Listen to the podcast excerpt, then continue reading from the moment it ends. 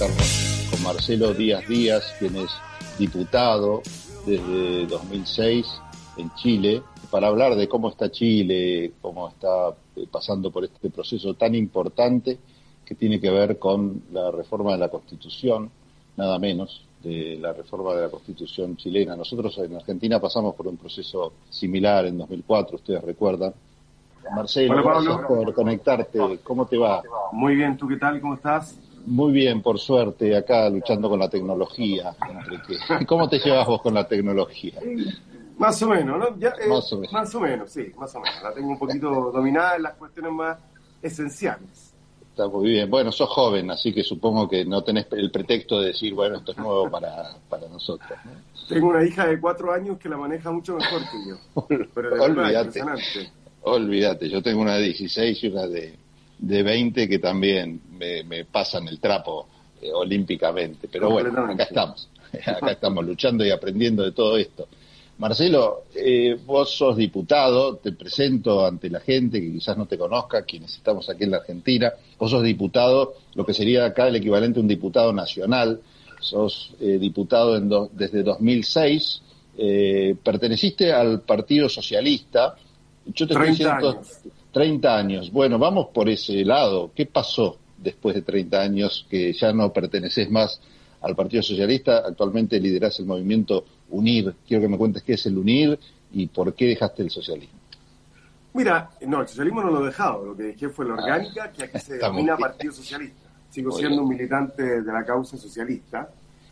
Mira, lo dejé porque estuvimos un largo periodo, yo diría 10 años, desde el 2009, 2010, eh, intentando provocar cambios profundos al interior del Partido Socialista que no, no prosperaron. No tuvimos la fuerza, la capacidad de poder empujar una, una, política de cambio, sino hasta el final, en el que si bien logramos una tremenda, yo diría, articulación eh, doctrinaria, programática, política respecto de el giro que debía hacer el Partido Socialista, particularmente después de su experiencia de gobierno en la concertación y en la nueva mayoría, gobierno del que fui ministro en la nueva mayoría, sí. Eh, yo sentí que, que, esa voluntad de cambio, de transformación, de, de, hacer una autocrítica respecto del periodo en el que fuimos gobierno prácticamente 24 años, eh, que implicaba reconocer, claro, nuestros aciertos, pero también nuestros errores, nuestra, nuestra, nuestros pasivos, eh, nuestro silencio, nuestra inacción respecto de los cambios eh, en, en, el, modelo que finalmente hacen crisis después de, de, de ese, de ese periodo, en 2018 eh, 2019, perdón, eh, y por tanto eh, yo sentí que ya no era una herramienta de la que no solamente yo, sino que un grupo de compañeras y compañeros que abandonamos el Partido Socialista y formamos el Movimiento Unir, y otros que formaron otras estructuras. Hubo, un, yo diría, una decisión eh, relevante, el 2020 en particular, eh, de cuadro de dirigentes del Partido Socialista que tal como yo había militado muchos años, ex presidentes del partido, ex diputados, ex presidentes de, de distintas regiones del del, país, de provincia, como le llaman ustedes, en fin, como le denominan ustedes, ¿no? Eh, y por tanto hicimos un, cambio de decir, que ya no es posible hacer los cambios desde acá y vamos a construir otra herramienta, otra herramienta, perdón, y volver a nuestra a nuestro domicilio histórico, que es la izquierda. El, Partido Socialista es un partido históricamente fundado en la izquierda. Esos fueron los motivos. ¿Y cómo fue la evolución desde ese momento que ustedes deciden, bueno, abandonar esos 30 años de, carrera conjunta con eh, quien en ese momento eh, lideraba el gobierno, ¿no? que era eh, Michel Bachelet, y cómo ha sido ese camino desde ese momento hasta ahora. Bueno, es, difícil, ¿eh? porque en mi caso particular yo ingresé a militar en el Partido Socialista en tiempos de la dictadura, cuando era un dirigente, cuando era estudiante secundario. Entonces uno tiene el recuerdo de una lucha que era muy heroica, en que uno se jugaba al pellejo todos los días, ¿no? Para, para poder recuperar la democracia, para defender los derechos humanos, eh, a pesar de la edad que teníamos, 16, 17 años, ¿no? Eh, entonces, cuando hay una, cuando se produce esta decisión, esta salida, esta decisión de renunciar, hay una sensación de vacío, ¿no? Es como un, como una separación. Ahora, ¿qué hago? Claro. Exactamente. Ahora qué hacemos. Eh, pero precisamente por lo que te decía al comienzo, porque nos seguimos sintiendo socialistas, y porque aspiramos a un proyecto de unidad de la izquierda, que en Chile tiene una larga historia de fragmentación y el mundo también. En, Argentina, en Argentina se da una situación muy parecida, ¿no? La izquierda nunca logra ponerse de acuerdo, unirse. Bueno, ahora hay una propuesta, te cuento, para que de paso sepas, tenemos elecciones legislativas dentro de poco y hay una propuesta de la izquierda justamente de juntar fuerzas, este, sobrevolando, si se quiere, las pequeñas diferencias que los separan. Pero bueno, esto siempre ha sido una, una historia, ¿no? es, como un karma de la izquierda, ¿no? Porque, porque, La, porque la izquierda busca eh, el título de purista. no, está, no está mal, pero no está mal, Marcelo. No está mal, pero eh, hay que entender que la izquierda, mira, me, siempre me ha gustado la forma en que los españoles hablan de los sectores políticos, hablan en plural, hablan de las izquierdas y hablan de las derechas. Yo recuerdo haber escrito un artículo en 2017, después de la elección presidencial en Chile, en el que decía esta idea de la casa común de la izquierda, que es lo que el Partido Socialista aspiró a hacer desde la comienzo de los 90.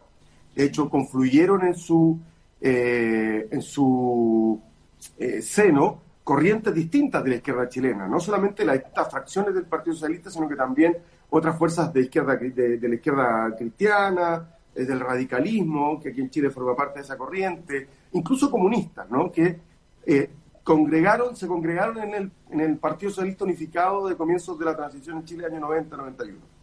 Y el PES aspiraba a ser la casa común de la izquierda sin perjuicio que existía el Partido Comunista, pero que era, más bien marginal. Bueno, yo creo que hoy día eso dejó de existir, entre otras cosas, porque el PS no hizo bien las cosas. Y hoy día en Chile hay que hablar de las izquierdas, en plural, porque hay una diversidad de actores en la izquierda. Nosotros estamos hoy día enfrentando, yo, el Movimiento Unir que del que formo parte, es parte a su vez del Frente Amplio, una de las coaliciones políticas, la que triunfó en la última elección, una, de las, una de las que triunfó, no, no es la que triunfó, una de las que fue en la última elección de convencionales constituyentes, del proceso político que viene, ¿no? Y, este domingo enfrentamos elecciones presidenciales y vamos con un candidato, Gabriel Boric, un diputado eh, de uno de los partidos del Frente Amplio, y enfrentamos a Daniel Caudo, un alcalde o intendente en la terminología argentina, eh, que, que, es militante del Partido Comunista. Es decir, hay diversidad en la izquierda y hay que comprender esa diversidad y no demonizar esa diversidad pero aún así procurar la unidad de esas fuerzas de izquierda, porque ahí está depositado, creo yo, eh, la voluntad de cambio, de transformación. Y lo vemos acá en Chile. Son esas las fuerzas que van a empujar, junto con los nuevos movimientos sociales y movimientos populares que han surgido con mucha fuerza. Es muy crítico respecto del, del sistema político tradicional. Eso te iba a preguntar esta manifestación que se dio en función del resultado electoral de los convencionales constituyentes, que tuvo gran impacto a nivel internacional, porque realmente no sé si era que no se esperaba, o por lo menos con tanta contundencia, el resultado, manifiesta qué cosa para vos, un descontento o una voluntad de cambio, o ambas cosas pueden ir de la mano. Una de las cosas que, teníamos eh, un debate en el gobierno de la presidenta Bachelet, yo recuerdo haberlo dicho en mi condición de ministro, de vocero del gobierno, y es que había una, una, yo diría a esta altura una duda existencial respecto de cuál era el fenómeno que había aupado a la presidenta Bachelet este segundo mandato. Y lo que nosotros decíamos del gobierno, incluida la propia presidenta, es que lo que recorría Chile era un profundo malestar. malestar. Un malestar como consecuencia de una profunda, a su vez, inequidad y desigualdad, donde la gente había visto el desarrollo económico que le había llegado es como una ola, le llegaron la, les llegó la espuma de la ola. Sí, sí, sí. Pero no los mojó.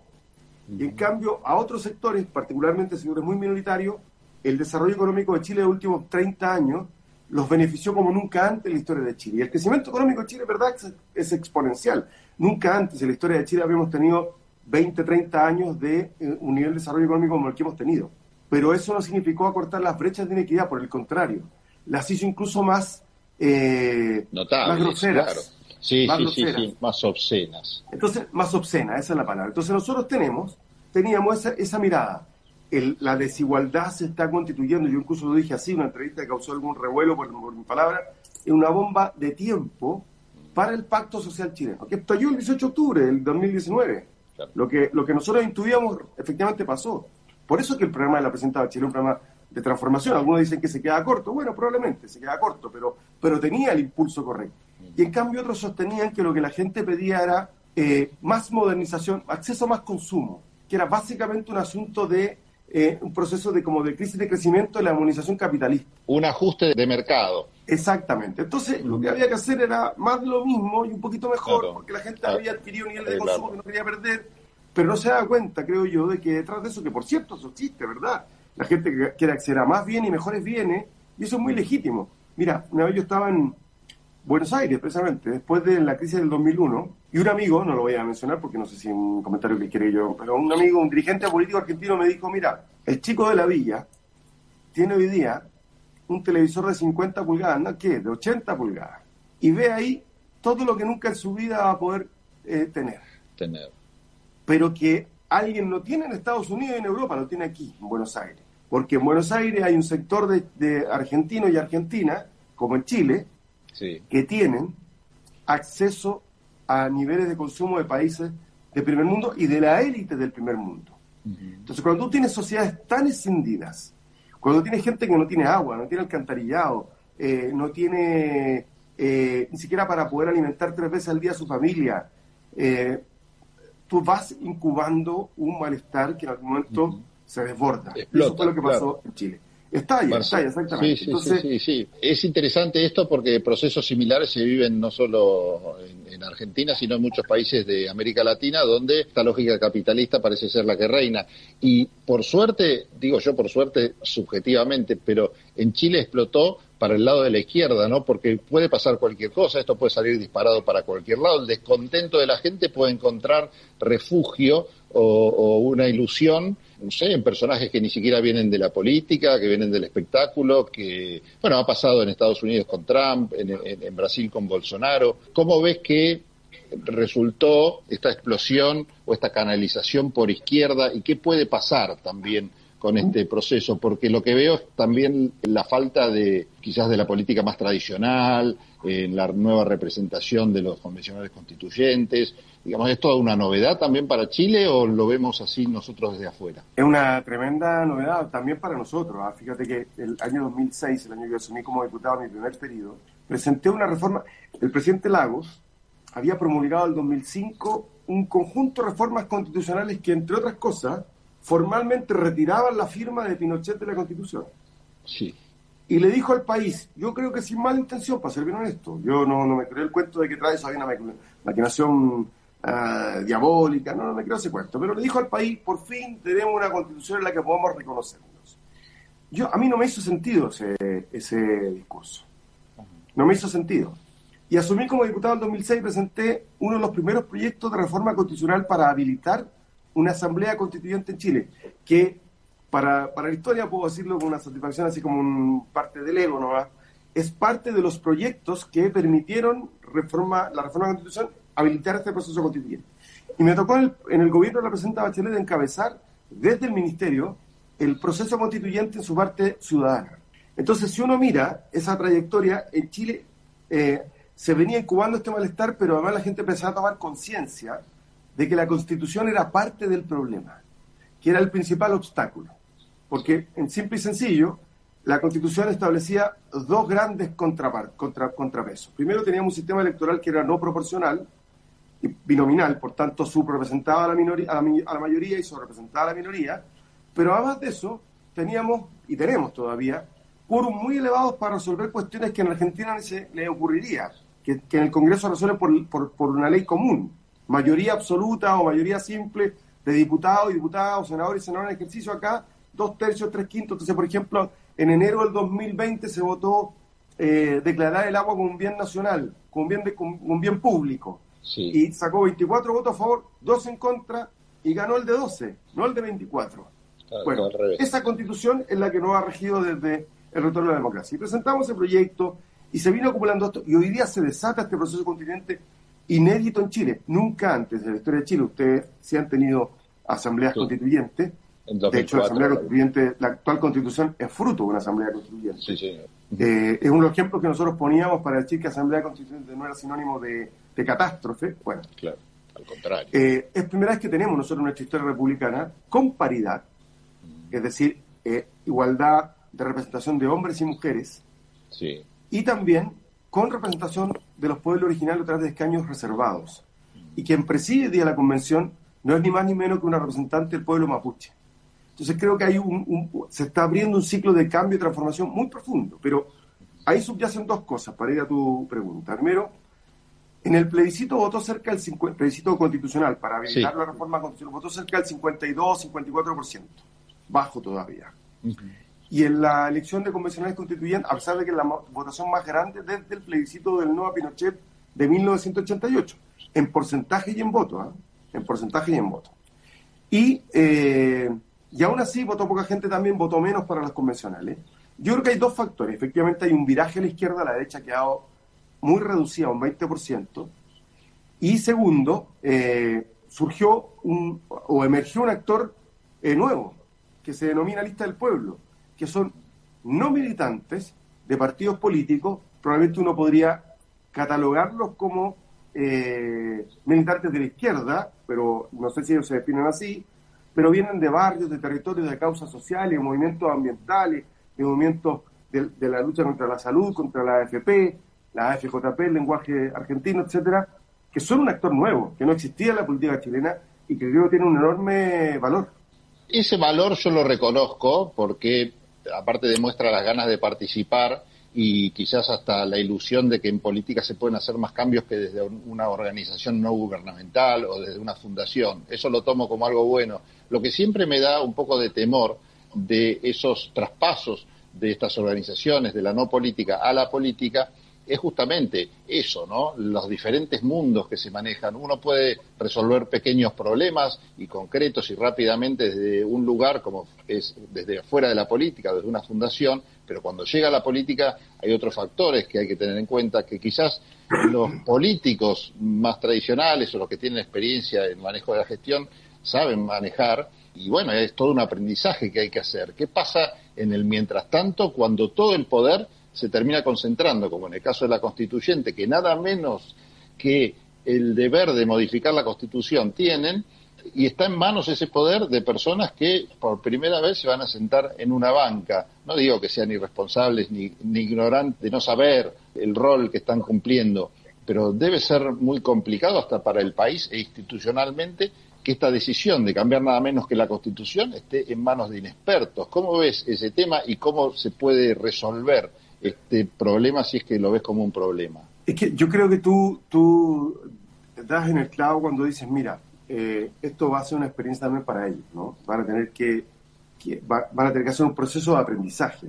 Claro. Porque una de las cuestiones que más afecta hoy día a Chile es la profunda desconfianza en las instituciones políticas. Una encuesta que salió el lunes le daba un aumento de 10 puntos de eh, respaldo, de confianza a la Convención Constitucional respecto de la, de la lectura de la semana pasada. Es la única institución política en Chile que tiene hoy día buena reputación ciudadana. La única, no hay otra. Tienen que cuidarla mucho. Pero también creo que esto va a permitir que eh, actores, líderes, lideresas que no han sido históricamente parte de la política, eh, primero impriman su sello, eh, refresquen nuestra capacidad de reflexión, de, mirar, abran nuestro mundo también, pero también por otra parte aprendan eh, eh, o, conozcan, no sé, que la política tiene esto de, acuerdos, de conversación, de diálogo, de búsqueda de consenso, pero también de, explicitar mayorías y minorías. por ejemplo, yo hoy día escuchaba que ellos están pidiendo apoyos territoriales para poder hacer el Congreso en Chile, no sé cómo será en Argentina, no, no, no recuerdo, creo que también es una de las instituciones más desprestigiada, con menos apoyo ciudadano. Sí, sí, acá Por ejemplo, con el famoso tema de las asignaciones parlamentarias, de quién usa la plata. Bueno, hoy día yo escuchaba que los eh, constitucionales están pidiendo en Chile poder contar con una secretaria ejecutiva, algunos, no sé si todo, una propuesta que leí, con un asesor eh, legislativo, jurídico y con jefe de prensa o algo así. Y me parece bien. Entonces creo que ellos también van a poder transmitir desde un espacio de mayor legitimidad eh, que hay una dimensión de la política que hay que reivindicar, porque Pinochet hizo una tarea de relojería destruyendo la política y envileciendo la función política y la función pública. Y la verdad es que la política está presente en nuestras vidas las 24 horas del día. Desde un semáforo que te permite pasar o no pasar hasta, bueno, una decisión de la Corte Suprema de todo está imbuido. Yo siempre digo, mire, usted puede no querer votar. En Chile el voto es voluntario, estamos tratando de reponer el voto obligatorio. No es como en Argentina que el voto es obligatorio. Y la gente, no, ¿para qué yo votarse el día siguiente que tengo que trabajar? Obvio que tiene que trabajar. Lo que la política tiene que ofrecerle a usted no es que deje de trabajar, es que sus condiciones de trabajo, es primero que de trabajo, y segundo que sus condiciones de trabajo sean eh, decentes, mm. sean decentes, que tengan derechos laborales y que sean protegidos. Entonces, yo creo que hay un esfuerzo de relegitimación de la función pública que a lo mejor va a requerir también una enorme renovación de los actores y las actrices del proceso político, pero que hoy día se, inicia con esto. Se inicia con esta con este simbolismo de que la presidenta de la Convención Constitucional ha ido cada una de las sesiones vestida con su atuendo de su pueblo originario. Eh, yo estuve en Bariloche, ahí está un monumento al general Roca, ¿no? Sí, claro. Y recuerdo haber estado ahí con, eh, con un amigo argentino que me dijo, este monumento siempre estuvo impoluto, siempre. Pero el día que fuimos nosotros, una noche, estaba completamente rayado. Rayado por la causa mapuche. Mira. Porque hay un despertar de los pueblos originarios a ambos lados de la frontera. Y lo peor que podemos hacer es ponernos ciegos y quedarnos ciegos frente a esa realidad y por el contrario, abrazarla, acogerla eh, y reivindicarla porque es parte de nuestra historia.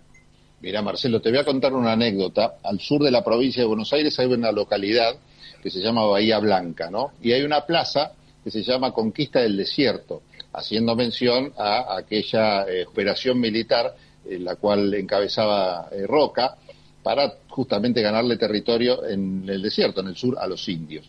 Bueno, matanza de los indios mediante, terrible matanza, lo lograron, y hubo una iniciativa popular de centro izquierda, más izquierda que de centro, para cambiarle el nombre a esa plaza porque no podía ser, según los habitantes de Bahía Blanca o los legisladores, que todavía se rememorara ese momento histórico, ¿no? Entonces, llamativamente, cuando se hizo una especie de mm, encuesta, eh, uno de los nombres propuestos era cambiarla por el nombre de Roca. Y vos sabés que tenía, tenía mayoría esta propuesta, o sea que le salió, como se dice acá, el tiro por la tiro Por la culata. Exactamente. ¿Cómo está reaccionando la derecha a este, mm, por eso engancho el, la anécdota con, con, lo que les pasa a ustedes, con esta situación, ¿no? De ver a una indígena presidiendo la asamblea, digo, debe haber una suerte de panto. ¿Y cómo reaccionan los medios que siempre fueron bastante funcionales a, esto en Chile? A mí me llamaron mucho la atención dos cosas. Uno, que para justificar la elección de Lisa Loncón, algunos decían, no, pero no se equivoquen, ella tiene doctorado en la Universidad de México, eh, Leiden parece, tiene varios doctorados en lingüística, eh, ella es una académica universitaria, experta en, lengua originaria. Sí. Entonces la gente decía, no, perdónenme, estamos hablando de una mujer muy preparada.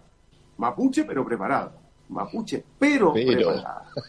Yo decía, es que daría exactamente lo mismo, porque la convención constitucional que nosotros elegimos, nuestra Asamblea Constituyente, debe parecerse lo más posible a Chile. Y en Chile no todos tienen doctorados. es más, la minoría tiene doctorado. Por tanto, por mí, todos los elegidos y elegidas estaban habilitados para ser presidentes o presidentas de la convención.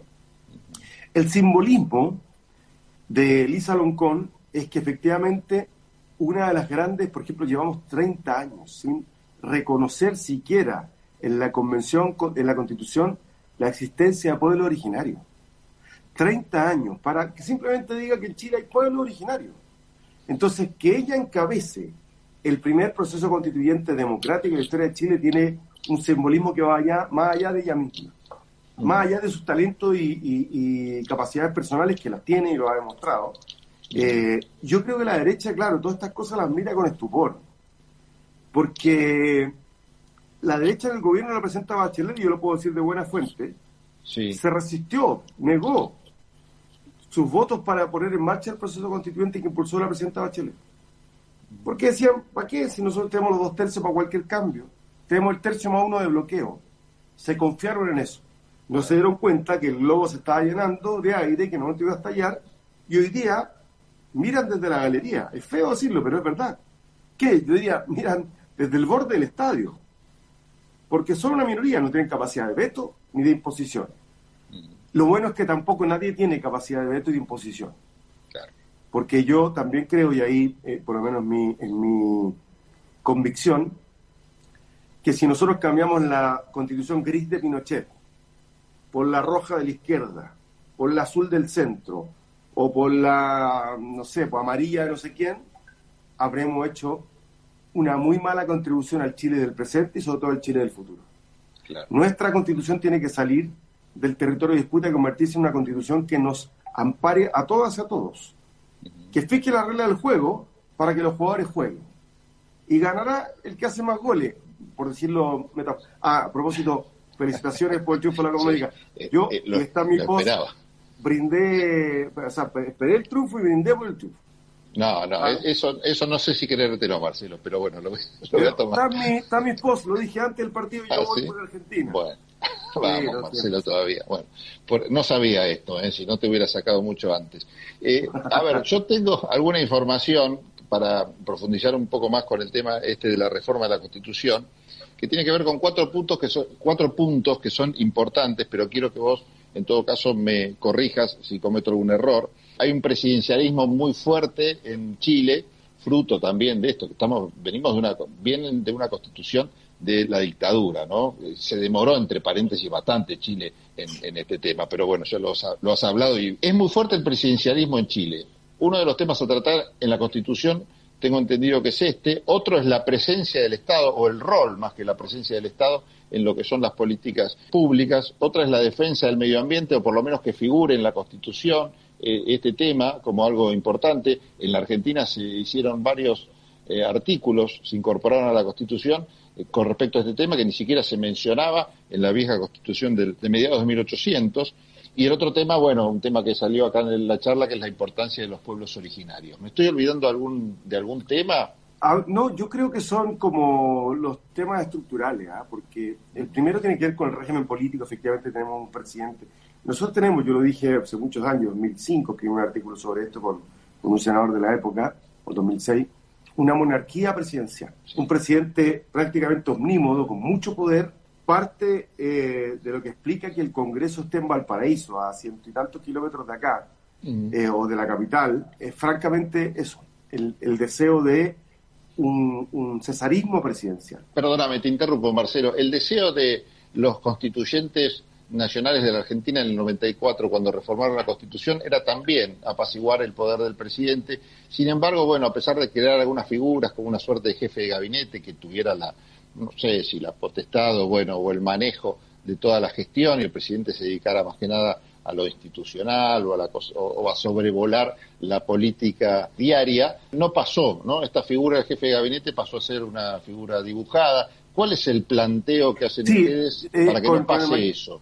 Con el mayor respeto que tengo por Argentina eh, y por Perú, no me gusta su figura de jefe de gabinete. O sea, no, no, creo que den el clavo en materia de, de, régimen, político. Sí. Ahora, yo en lo personal soy profundamente partidario del parlamentarismo. ¿Al estilo inglés? Al estilo inglés, al estilo español, al estilo francés, no, es residencial al estilo holandés, al estilo exactamente. Italiano. Pero veo muy difícil que en Chile vayamos y transitemos hacia ese régimen político de manera tan drástica. Y yo creo que vamos a ir más bien a un régimen semipresencial al estilo francés o, sí, francés, o algo similar al portugués, por ahí. Donde hay un jefe de Estado y un jefe de gobierno. Exactamente, pero el jefe de Estado es el que propone al jefe de gobierno y, por tanto solo cuando hay minoría parlamentaria, cuando la mayoría parlamentaria es contraria a la, mayoría presidencial, se produce la cohabitación como en Francia.